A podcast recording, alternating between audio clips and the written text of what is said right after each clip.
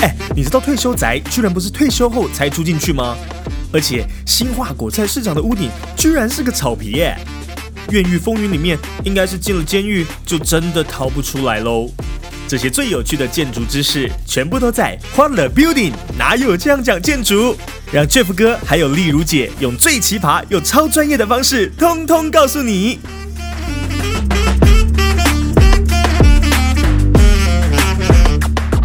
Hello，各位听众朋友们，大家好，欢迎收听欢乐 Building，哪有这样讲建筑？我是你的主持人 Boas。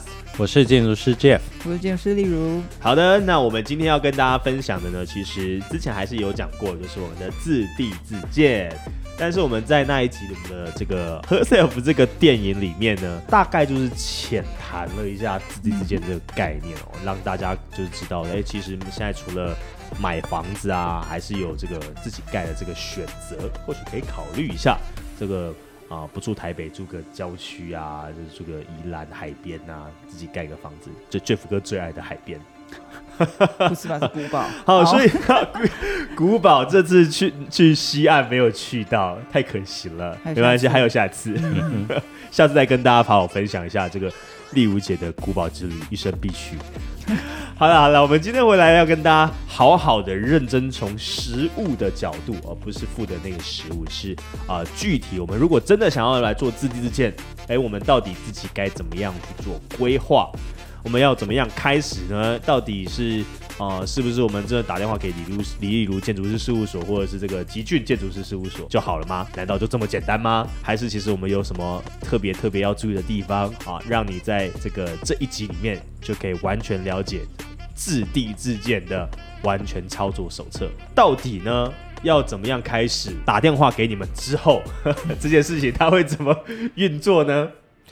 我们应该要先上一下中文。课自地自建，它就是自己的地，自己来建嘛，哈。是。那所以第一个你要有自己的地，你如果没有自己的地，电话也不用打了，是吗？可是上次例如姐有说啊，这个你买地之前就要先跟你们联络哦，是是可以可以可以。当然，我们讲这个自己的地，呃呃，应该是说，当然你不会选个呃，哎，或许会哦，就。自己自地自建这件事情，我觉得好像应该是一个人的梦想，或者是一个家庭的梦想。那这个人或是这个家庭的梦想呢，一定是呃有相当的想象，对自己想要的生活，包含环境啦，包含交通等等。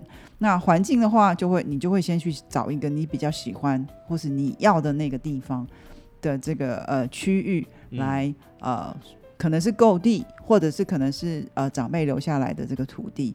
那在确认这块土地是不是可以新建你想要这个梦想的家的时候，可能就一定要先咨询啊这个专业的建筑师，好，然后来协助你了解你这块地是不是可以盖呢？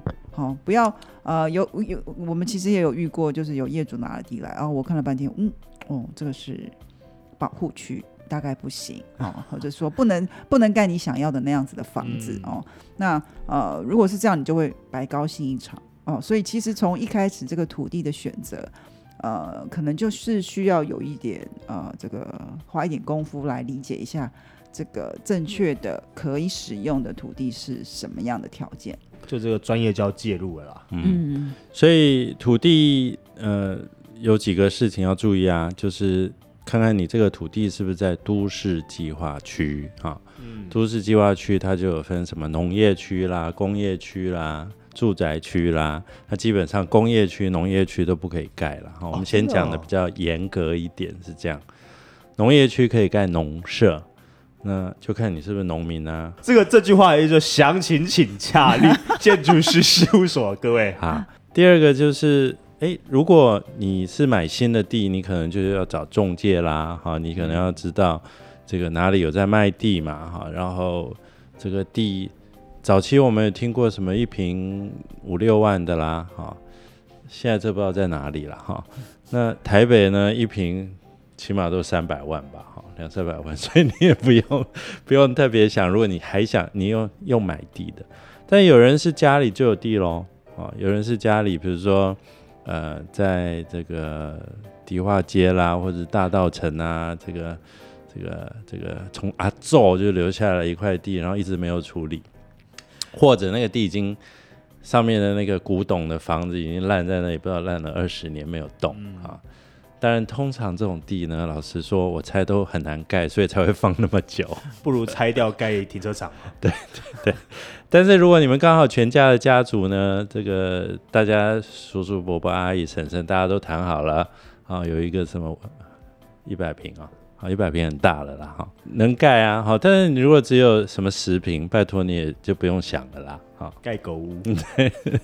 好，所以但是相对如果你在彰化。嘉义啦，啊，云林呐，啊，有一块地，那就不太一样啊，那个是不一样的条件，所以你先搞清楚你们家这个地是在什么分区。还有一种叫非都市土地啊，非都市计划区里面的土地，它也可以盖啊，但是那个东西就要再看一下你是在什么样子的地目上去。什么叫地目？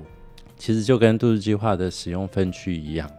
它也有限定，你这个是什么农牧用地啦，啊，你是呃建地啦，啊，所以到底是要就是只真的基本上只有建地才能对，大部分都是呃比较明确都是可建筑，我们会讲成是可建筑用地，当然就是有不同的呃地目或是不同的分区，要要还是要详细的去评估它可建的这个呃，比如说楼地板可以盖多少啦，建蔽率可以盖多少啦。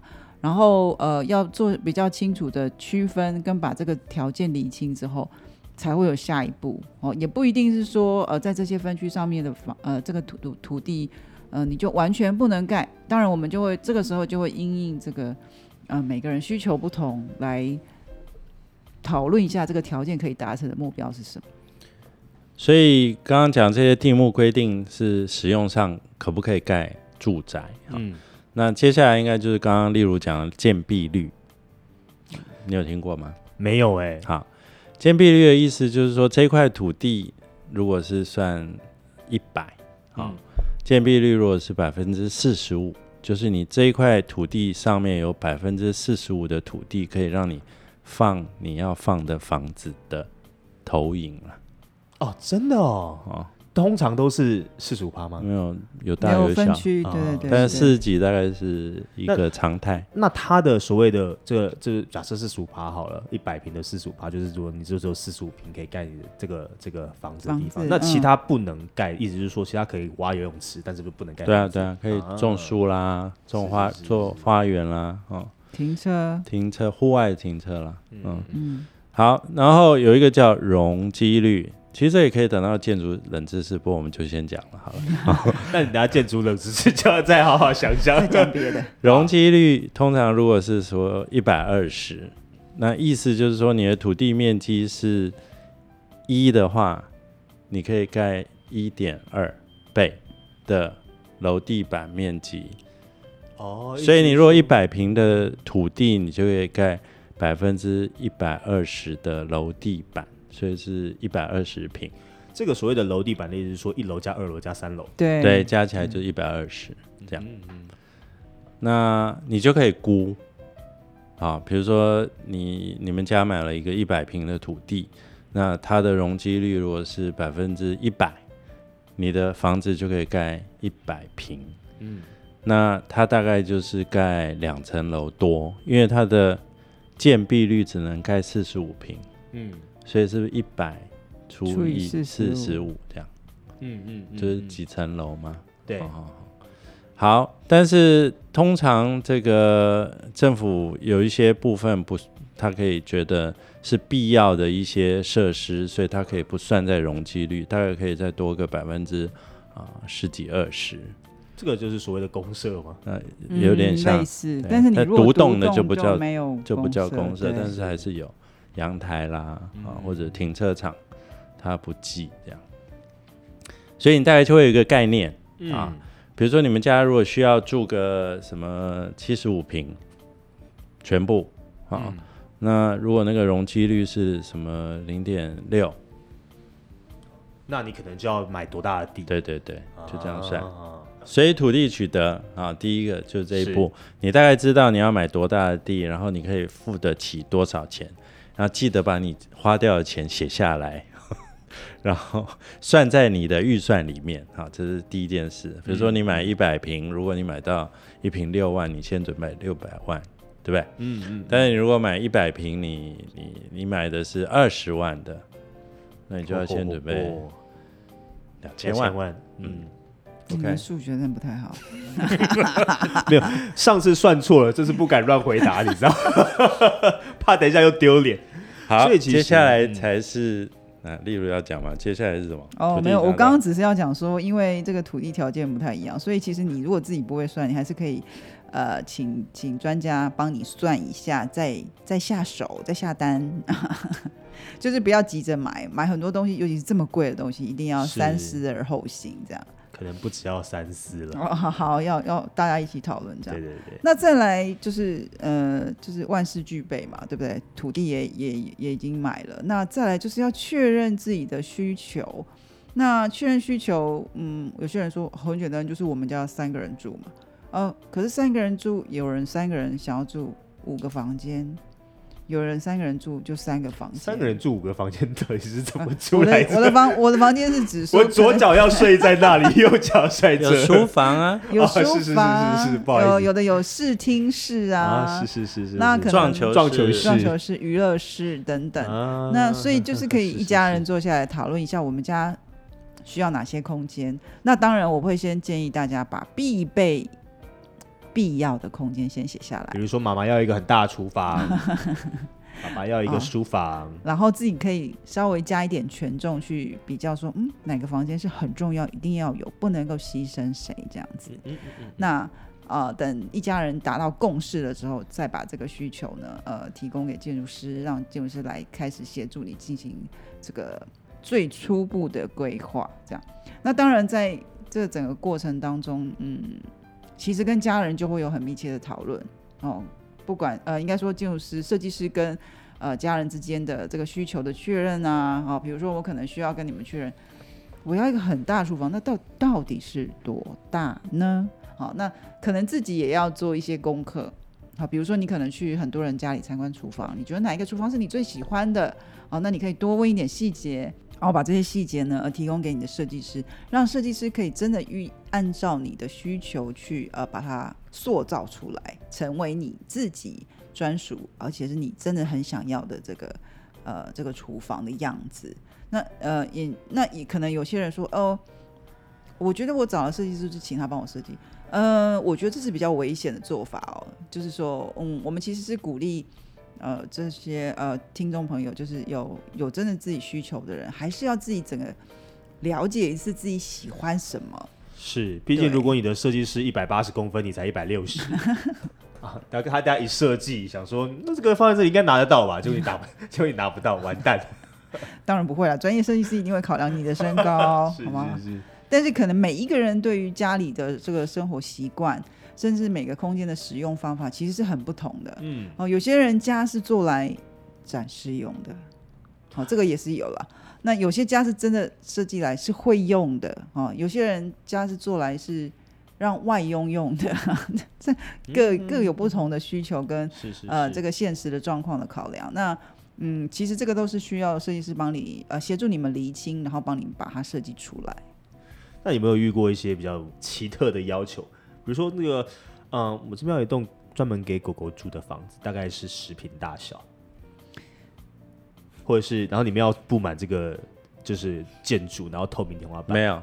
但布满下一个就是你好了。我是我想必这应该是属于做来展示的 的房子。嗯，通常啦，哎、我也不晓得，每次那个刚完工的时候，那个房子都是最美的，然后住了这个一年之后再回去拍的时候，可能就是 不一样。所以有的时候你想象的跟你真实的那个世界是不太一样。不过呃，对，需求完了，其实就是要把它画成图嘛，哈、嗯所以建筑师呢就会帮你把这个呃你想的那个东西呢，就转化为图面，叫做建筑图，对不对？建筑图呢，我就会清楚的标示说，啊，我这个客厅呢，大概是什么五公尺乘以六公尺啊，啊然后厨房啊，大概是多大多大啊，然后你还有一个这个客用的这个半套的卫浴在楼下啊，啊是是，然后这个类似这些事情哈，楼梯在哪里，它尺寸是多少，楼上有几个房间，有这个这个娱乐室在哪里，多大？好，然后怎么怎么怎么洗衣服，怎么晾衣服啦，然后家里是不是需要很多的储藏空间啊？这些其实都会跟您做这种比较密切的讨论，因为真的每个家庭使用方式真的很不一样。那是不是有这个呃孝亲房啦？哦，是不是会在一楼呢？或者是没有？或者是家里真的需不需要电梯？那有些人是很需要，那有些人是嗯。不一定要，但是他希望，比如说他可能到顶楼去晾衣服的时候，妈妈可以不用每天这样走三层楼，那就自己帮妈妈晾啊，其实很好。还有一些是说，我就不要晾啊，我就是买烘 干机，对，烘干机。那比如说有人就觉得说我一定要有一个漂亮的中岛哈，但是问题是他他的这个这个开火的模式又是大热热炒快炒什么这个这个又又煎煮。这个炸什么都有的这种哈，那你是不是要有一个可以关起门的这个台式的厨房，加一个西式的厨房啊，开放式厨房等等等等，那就很多哈。但是这个所有的这个面积呢，都要在我们刚刚说的那个啊建容积率里的控制下，你不可以多做。唯一有的应该就是阳台了吧？就是阳台其实是呃不算在我们刚刚讲的这个。容积了的范围里头，那阳台其实很多人是，呃，在城市里面，可能很多人是想要把阳台给啊外推变成自己用的空间。那但是如果是自己在呃这个郊区自己的这一栋房子，可能有些人是喜欢阳台是大的，他可以坐在外面。是，对，这就是我刚才想问的问题。阳台不在容积率里面，对对，所以当如果把阳台做的稍微大一点的时候，然后它有它有个范围啊，它是有它是有限制大无限很大这样大到别人家去。想说好哎，我很有资格做设计师，我已经发现了盲点，原来不是。你想的，大家所有人都想过了。不过这个年头呢，呃，阳台哈，呃，我们以前呢就是很。觉得这个阳台就是一个家里的延伸，所以我们就习惯把它装修起来啊，就是家门窗啦，往外推啦，就是阳台外推。但是很抱歉，这几年呢，政府已经不允许你做这件事了。以前就不允许了，现在不允许。是的。好了，但是我们现在因为管委会都管的比较严啊，然后。但是事实上，我都会建议我的业主，真的阳台就是你想要再做吧。如果你做来只是没有用，那我是觉得，反正现在也不准备推了。哎，Jeff 哥，这跟丽如姐之前讲的不太一样哦。我之前之前也讲过阳台这件事。对，之前丽如姐说阳台是必须要做的。对，台湾的气候其实阳台是真的需要。Jeff 哥，你为什么突然是说不用呢？因为我们有别种方式可以处理这样子。是什么方式啊？就绿建筑，其他做遮阳啊，做什么楼衣玻璃啊，什么 double pane。好，但是呃，所以算出来这个就做完以后，我们就可以开始申请建造啊，因为你要盖一个房子，你必须要跟。政府说，我有一套完全符合政府规定的各项法令，然后完全是合法，然后政府就会发给你一个说，好，那就啊准许你可以动工。哎，我先插播一下，我觉得这个设计图做完之前，还不要先急着送建造。哦，真的吗？应该是说每个业主都会先想说，哎，我要花多少钱盖这个房子？第一个，我们刚刚有提到说。呃，土地已经先买好了，对不对？那第二个，嗯，你还是要知道这房子大概盖多少钱。那其实有些人是心里是先有谱的，然后比如说他可能本来就是有一笔预算，然后要盖这样的房子，那这种我们就会在协助他在这笔预算里面尽量达到他要的平数。嗯，那另外一种是呃预算没有上限的人，我的预算没有上限是说他不清楚那个数字的。哦，不是他太有钱吗？不是太 太有钱就不用算，那还是希望他在一个清楚的范围内。好，有些人可能，比如说我可能已经几呃准备了一千，可是事实上我们把图画完之后，他可能 maybe 他需要一千五。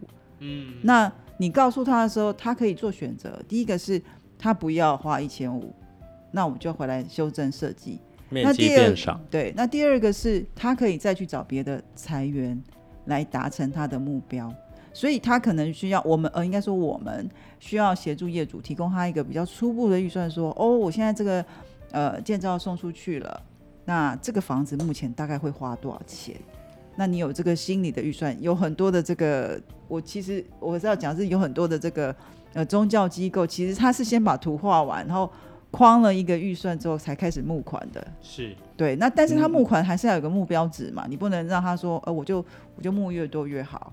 那所以这个目标值就有点像我们现在这个设计图画完之后呢，就可能有我会就预告你大概要花多少钱。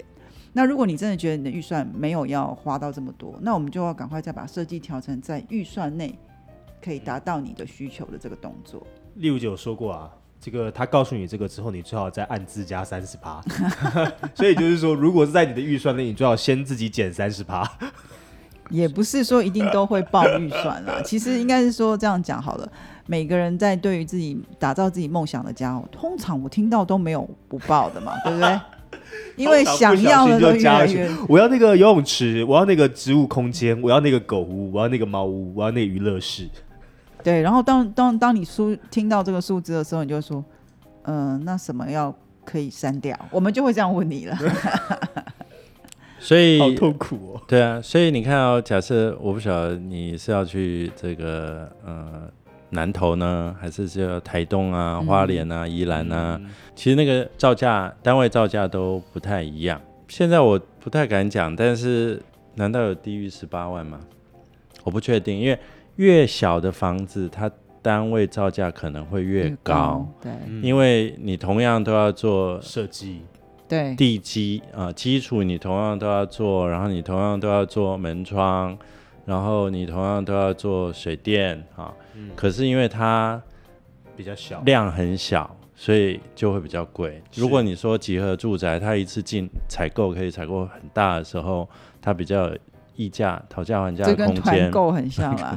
那你现在自己盖自己的房子，就不是团购的概念，就是定做的概念。所以大家这样想就知道，定做一定稍微贵一些。就是你买那个电线的时候，你搞不好一次就只要买一捆啊，你不能买五公尺，没错吧？对，就是这个意思。所以你说从我不知道十五万我都不敢讲哈，十八到二十五到三十万都有可能。那你如果是在山坡地上，或者是你。你在一个地质比较不好的，可能又又会加上去哈。那所以你看哦，假设你可以盖一百平的这个土地呃的建平哈，那假设你用二十万一平就是两千万，嗯，那刚刚土地已经花了两千万，那就是四千万啊。但是你如果可以买到一平十万的，那土地一千，再加上建筑两千，三千，对，三千万你在台北大概只能买。三十三十平没有，呃，现在一百，我是不敢想啊，我是三千也很多哎，说实在的，对对一些人，好了，不需要比较这个。啊，但是但是我只是告诉你，就是一瓶呢，十五到三十都有可能，然后你如果要穿金戴银，就是三十一瓶哈，或五十一瓶，Who knows？但是你如果要基本的能够过过过过得好哈，但是阳光非常好，非常美，景观很好，但是我就是漆刷漆，对不对？粉刷啊，基本品质好的地砖，也许就低一点啊。那所以，不过这样大家就会有一些概念了啊。是。那既然都讲到钱了嘛，大家知道为什么刚才 Jeff 哥可以算那么快吗？因为他已经早就算好。刚才丽茹姐在讲，说在那边自己偷算了，绝对不是他数学比较好，好不好？我一定要跟听众朋友们稍微说一下这，我就看他这边偷偷算，然后后面讲的特别快，不行啊，不能只有我不好啊，Jeff 哥。好，那现在我们先休息一下，听一段建筑冷知识，稍后再继续回来和大家分享自地自建喽。哎，好了没？准备好？一二三，走你！建筑冷知识。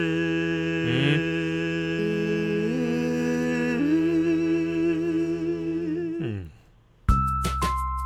好，这副歌丽如姐可以跟我们分享一下啊，这个像现在啊，我们有些这个透天厝，哎，可能自己之间也好，或者是原本就有的这个，现在顶楼都不能加盖了嘛，对不对？那刚刚我们有讲到什么容积率跟这个不不是现在不能加，一直都不能能加。那那我们现在就是有一个，好像有一个法规是，你是不是装设些什么太阳能板就好像就可以之类的？就是嗯，我们现在想说，其实最近大家都可以感觉到这个呃地球的这个气候有很极端的变化。是那我们这在这一系列的节目中，也一直就是呃提倡这个绿建筑的概念，请嗯大家尽量用这个永续的方式去盖新房子啦，或是改善这个环境啊。那其实现在政府在提倡这个太阳能板哦，呃，其实有很多的这个中南部的房子都可以在呃自己的屋顶上再加一个。再加一层太阳能板，那它其实法规在某一定的空间下是允许你做这件事的，这跟以前的加盖是不一样的。嗯，嗯，所以其实就是以后加个太阳能板，然后你又可以有什么？太阳比如说太阳电能热水没卖电器啊卖卖回去给他，自己用一用就好了吧？呃，感觉卖不了多少。就是你就是要准备一个好的电池啊，然后庭园灯啊，或者是哦，庭园灯，现在有很多这个庭园灯是上面有一个小的太阳能板，太阳能板你只要插在那个地上就可以发光。就这个我觉得蛮好的，因为因为常常我们在呃设计这个景观庭园的时候，做一些景观灯，然后就就在那边烦恼这个线啊牵来牵去啦，嗯这个地基不好。但是现在有很多的这个太阳能型的这个灯照明，好、它就可以在。你爱放在哪里就放在哪里，嗯但最好不要乱放，要经过设计师设计。对，但是我们讲的是这个，比如说你放在屋顶上的这个加盖的这个太阳能的这个顶啊，那它收的这个太阳能，就看看你家里能够先用完，先把它用完吧。嗯，对，其实有嗯两两种，呃，一种是太阳能热水器，是给呃这个热水用的，那另外一种就是电的。那其实我是觉得，如果是一般我们像现在这样子呃独栋的房子或自立之间这种，我我是建议比较建议是用这个热水器，因为用热水其实还蛮方便的。就家里的人口，通常我们这样独栋的人其实不是很多，是那这个热水的这个使用呢，我觉得也是刚刚好，就是在一个平衡的状态。那这个好处是什么？你也不用再叫瓦斯。嗯，对，其实我我我我们举个简单的例子，我呃我们家的这个亲戚是住在嗯台南呐、他一年其实用不到一桶哎、所以他那个瓦斯公司不太理他的，因为他的他的热水都是太阳能的热水，嗯，所以其实我觉得这这就是一个蛮蛮环保的一个装置，这样。而且屋顶加这个太阳能板，又刚好可以让顶楼比较不热啊，它可以隔热，嗯呃，就是中间有一个空气层，啊所以你的顶楼才不会这个温度比较高。其实这其实就是过去的顶架啦，只是我们现在上面放了太阳能板而让它合法，嗯，所以该有的功能啊，比如说有些人怕屋顶漏水啦，或者是屋顶太热啦，那你又有这个遮阴降温的功能，又可以这个生产这个电力，何乐而不为呢？好，这就是我们今天的冷知识，希望对你有帮助喽。那我们现在继续再回来聊聊我们的自地自建。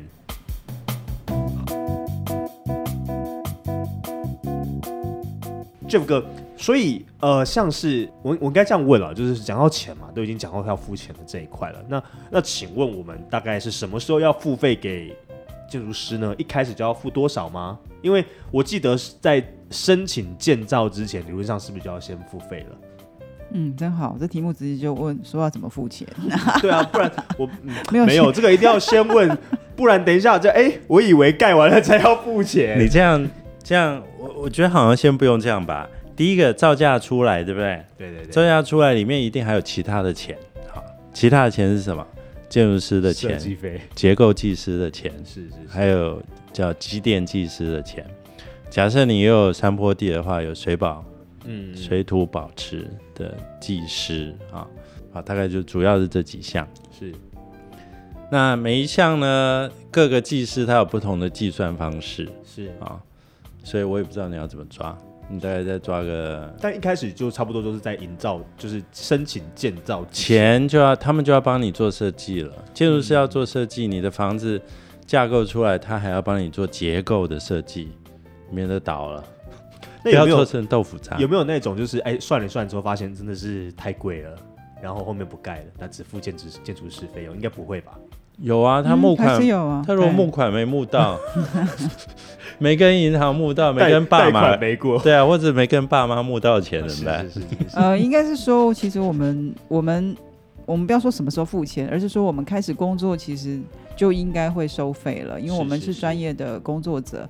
那我们在启动一个案子的时候，就会把我们这些专业的顾问都到位。嗯那所有的人也是应该就是说，这个就有点像付定金的意思，我们要开始工作。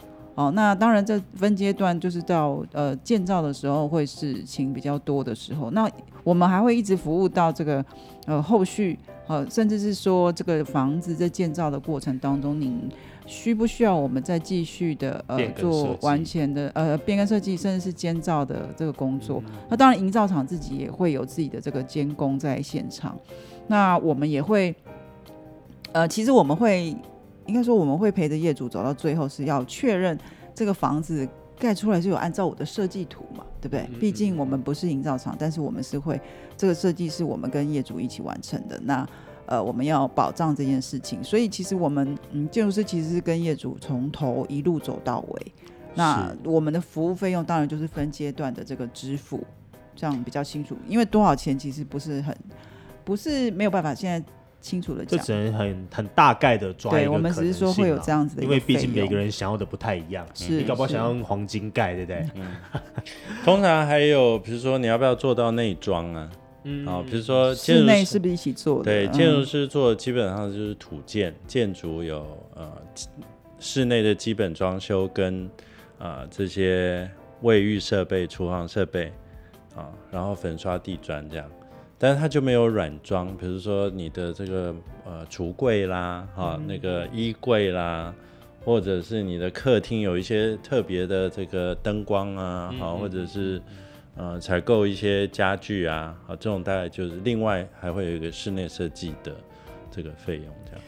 是，所以其实就是真的有呃，在自地自建这件事，因为都已经想要做一个梦想的房子了，那建议就是还是可以找一个这样的建筑师从头陪你到尾啊、因为有些时候我们自己并不是真的那么懂这个建筑里面的一些美感。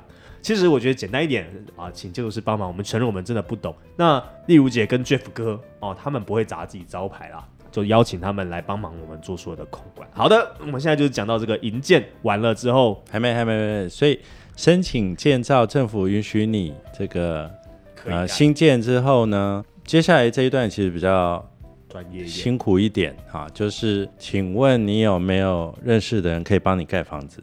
因为建筑师不会盖房子。啊，建筑师不是师傅啦，对的，好，建筑师不会搅水泥啊。对啦，所以要麻烦你看看你有没有你信得过的、品质不错的，最好是一个头是叫营造厂，最好啦。比较安全的是政府有给你牌照的营造厂啊是啊，不是只是路上去找一个 你的这个，啊叔叔阿姨，伯伯对对对，说他会改这样哈。那要保障你的房子是安全的，被符合政府的法令啊盖起来嘛。这个通常是业主会自己去搜寻吗？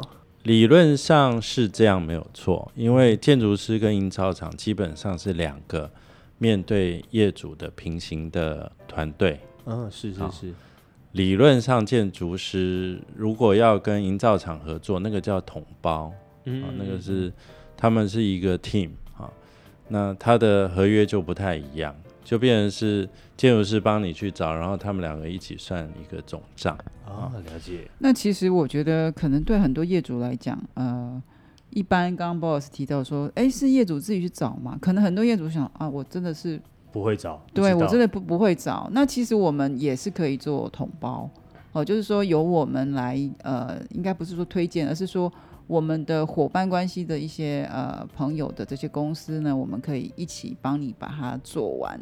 当然，这个东西都是要建立在互相信任的基础上面。嗯嗯嗯那我们其实也是，嗯，我们是正当的行业，正当的公司啊、那所以就是说，呃，这个部分如果是业主不熟悉，我们也可以推荐，那也可以呃委托我们去找适合的营造厂来协助这个业主完成这个这整个案子，这样子。嗯，好，所以呃，营造的这个部分呢，是另外一个我们在台湾叫营造呃公司了哈，营造厂，它从这个呃所有的事情拆除啦、整地啦，然后到这个开始对地基基础，然后到各层楼板啊、灌浆啊、绑呃那个钢筋的绑扎等等等等，他就一步帮你做到，到后来安安装窗户、门窗好，然后水电进场啊，然后这个设备进场等等等等，一次做到。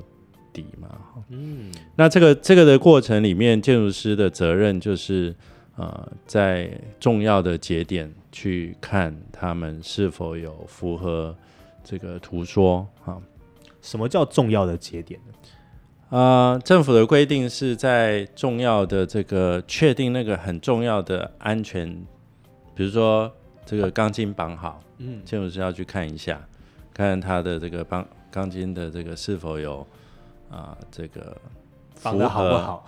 对，对。但是其实，在营造厂的这个部分，它是有一个工地主任呐，是啊，他们有一个工地主任，才是真的是每一个这个所见啊，或者是他的这个绑扎的这个数量啊，什么是他要做把关。嗯，那建筑师去看是去看他是否跟我们的这个图说的啊。意念好，还有我们的原则是接近，那是一样的哈。那所以其实是有非常多人要一路看。是是。地主，你如果有兴趣，你看得懂，你也可以看一下。地主看不懂，但地主想要 想要去装装样子。对，应该是说呃，在建筑物的建筑过程当中，有关这些实际建筑的。啊，不管是结构体啦，或者是工法等等，其实是由营造厂来做专业的负责。那我们是其实是做呃，我们空间跟建筑设计上的负责，所以各自有各负各自要负责的这个呃专业的位置跟项目这样子。所以大家就是要清楚的知道说，其实建筑师是不会实际把房子盖起来的。对对对，因为建筑师不会去搅水泥。嗯，那。搅水泥跟绑钢筋跟打桩，这个就平常大家在路上看到的那个在盖房子，那不是建筑师哦，那个是营造跟营造厂啊，建造公司、营造厂，他们在那边帮你把这东西盖起来。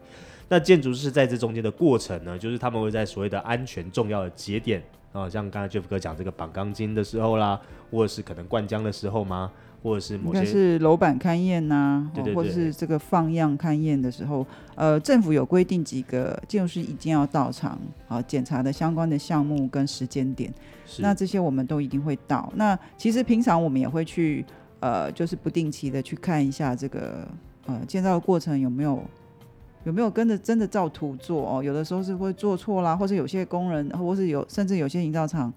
呃，这个工地主任比较没有这么注意，做错了，那我们还是会提醒他们说，你这边好像跟图长得不一样，你还是要改过来啊。那其实业主有兴趣，自己也都可以在场看这样子。是是。所以以前新闻有些什么，就是后面啊房子倒了之后，发现里面有什么保利龙啊、水什么什么汽油罐，那个通常就是营造厂后面没有注意好。产生的结果了。呃，我们现在这个状况其实很复杂，其实是是在建造过程当中，所有建造的行为其实都是要营造厂自己专业负责，他们也有专业的技师在呃负责自己做的这些工项。那我们是其实是针对设计的部分，哦，按照我们建筑法规规定的部分，我们在建筑师设计的范围内都要合法。是。那所以在这个建建筑过程。结束，应该说这个营造工程结束之后，其实是营造厂要呃拿着这个现场完成的这个图面跟现况的这些照片等等，去跟这个呃当地的政府申请，就是完工之后的使用执照。哦，所以使用执照其实主要在办理的是其实是营造厂，那建筑师是协助说他真的完成的东西是跟我们原来设计是一样的，对。举例来说啊，你如果是这个呃，B M W 的汽车设计师，是你画了所有的图，把所有的东西都做完以后，你不会去工厂做嘛？嗯，对不对？所以工厂是不是会有工厂的这个工程师？工程师，然后一定有他的主管，一定有各层负责的。那所以他就是按图去施工嘛，嗯哼，对不对？所以。最后那个车做出来，应该就是依照那个图的这个设呃汽车的设计图的整体的这个配备全部都是照它的图做出来，所以图上绝对不会画用沙拉桶跟保利龙去盖房子，是所以你觉得那个问题可能在哪里？好，我们就不用再说。那所以基本上只要呃这个营造的过程都是按图施工，其实就没有什么问题。这样好，那这个可能听众朋友也好奇，这个房子到底是盖多久？对啊，基本上我们这种自立自建的房子，如果是两层半，其实不会很久，因为它在啊地下室也不需要做啊，然后它的这个基础就不会很久，所以我随便说说，如果什么一百平啊，我觉得八个月应该都以内绰绰有余啦，八个月以内就会有机会咯。应该是吧？这在应该说在不缺工不缺料，大家都进场所有进场都按照时间的话，应该是对。嗯那但是这个大概就是土建啊，啊，就是等到你这个做完，你可以申请使用执照。那你的室内装修可以在这个使用执照之后再来做，那你可以慢慢做。你们如果有想去挑好看的家具，想要看个十家才愿意选一一组一组沙发的话，那个时间可能就不一样。但是你如果这个决定很很阿萨里很快，那当然后面也很快。所以 Jeff 哥说的这个东西叫做建筑的主体的部分啊。嗯对，嗯嗯，土建、土木建筑的这个部分。那那但是做完大概还要领使用执照啊，使用执照也不会很久啦，所以我觉得新建的过程一年一年半一定做得完吧。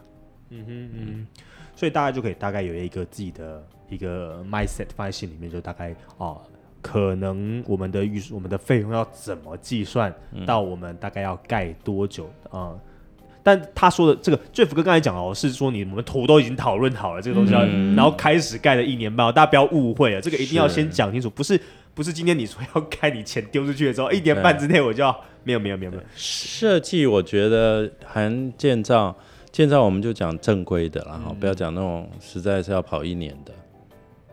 现现在跑半 半年也很正常，我觉得那因为是公部门在跑。对设计加那个执照下来，我觉得一年是半正常的对。对，嗯，所以大家就可以知道，不不要到后面大家要盖的时候预想的太短，想说盖个什么半年六个月就可以 就可以进去，没有没有没有，你从一开始的讨论就是大概就需要一年、嗯一年半到申请这个建造的执照，然后再加一年，所以要加加减减，大概是可能抓个。保守啊，最保守可能抓两年半到三年内是一个比较安全的一个是。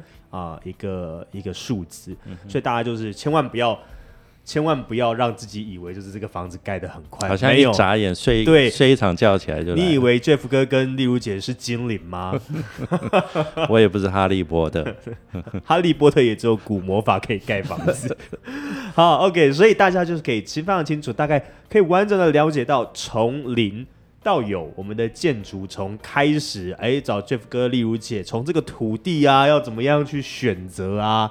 哦，要怎么样才可以知道这个是怎么建地，它的容积率跟它的遮蔽率到底要多少可以盖，多少不能盖？哦，到了解自己的需求，到跟这个到被 Jeff 跟例如姐说，你现在要开始删哪一个？好了，没有了，可能你可能预算很多了。是要到申请建造，开始请建造公建造公司、营造公司开始盖哦，这东西都是有时间跟它的一个过程的。所以大家现在啊、听完这一集，想必就对于整个自地对吧自己的地自己来找人盖的对，这个所以不是自己盖哦，不是你要自己去动刀，呃呃，那个动锤子，不是自己挖土 不是自己搅水泥。其实其实现在有有这种有这种呃有这种团体存在，说想要自己盖，我们也没有觉得不行啊，对不对？其实是嗯、应该就是说比较这是什么？像美国人很多东西都喜欢自己弄自己弄，但是就是要自己有能力，那当然就是可以这样子做。是，就是简单的说了啊，你最好自己有这个设计的专业知识，你才不会有一天这个自己盖好了，把自己给压死了。你到底盖的是房子呢，还是你盖的是什么东西呢？那就不多说了。好，那希望今天我们这一集节目里面，说我们的听众朋友们可以了解到，好，所以自地自建，其实它虽然没有想象中的那么简单，就自己盖，但是其实它也没有你想象中的这么难。那那你有一个专业的建筑师团队，有专业的这个呃意见给你，让你去了解你的需求，了解这东西到底该怎么盖。那甚至哎，你在更不知道该怎么办一点，还有这个所谓的统包的合约啊，连同他们有他们所信任的营造公司，都可以帮你去做最后面的这个整个建设起来，到后面使领取这个使用执照。哎。而且还是要跟大家讲一下，Jeff 跟丽如姐这边哦，他们说这个室内装修与完工，也其实是室内装修这部分，其实也是这个设计师、建筑师们他们其实也都学过了，也都会的，也都是他们专业的这里面。不要以为他们只会盖房子而已啊，他们会，他们都会画设计图。而你一个室内设计的东西是难不倒他们，都是有他们专业的这个技能在的。所以其实。从开始到结束，他们都会陪你走完这整套流程。每个人其实，当然现在我觉得，虽然说啊，房价还是挺高的啦，对很多年轻人来讲，还是一个很远大的梦想哦。但是在这样子的过程里面，不妨真的是自己可以哎找父母募款啊，然后然后找银行贷款啊。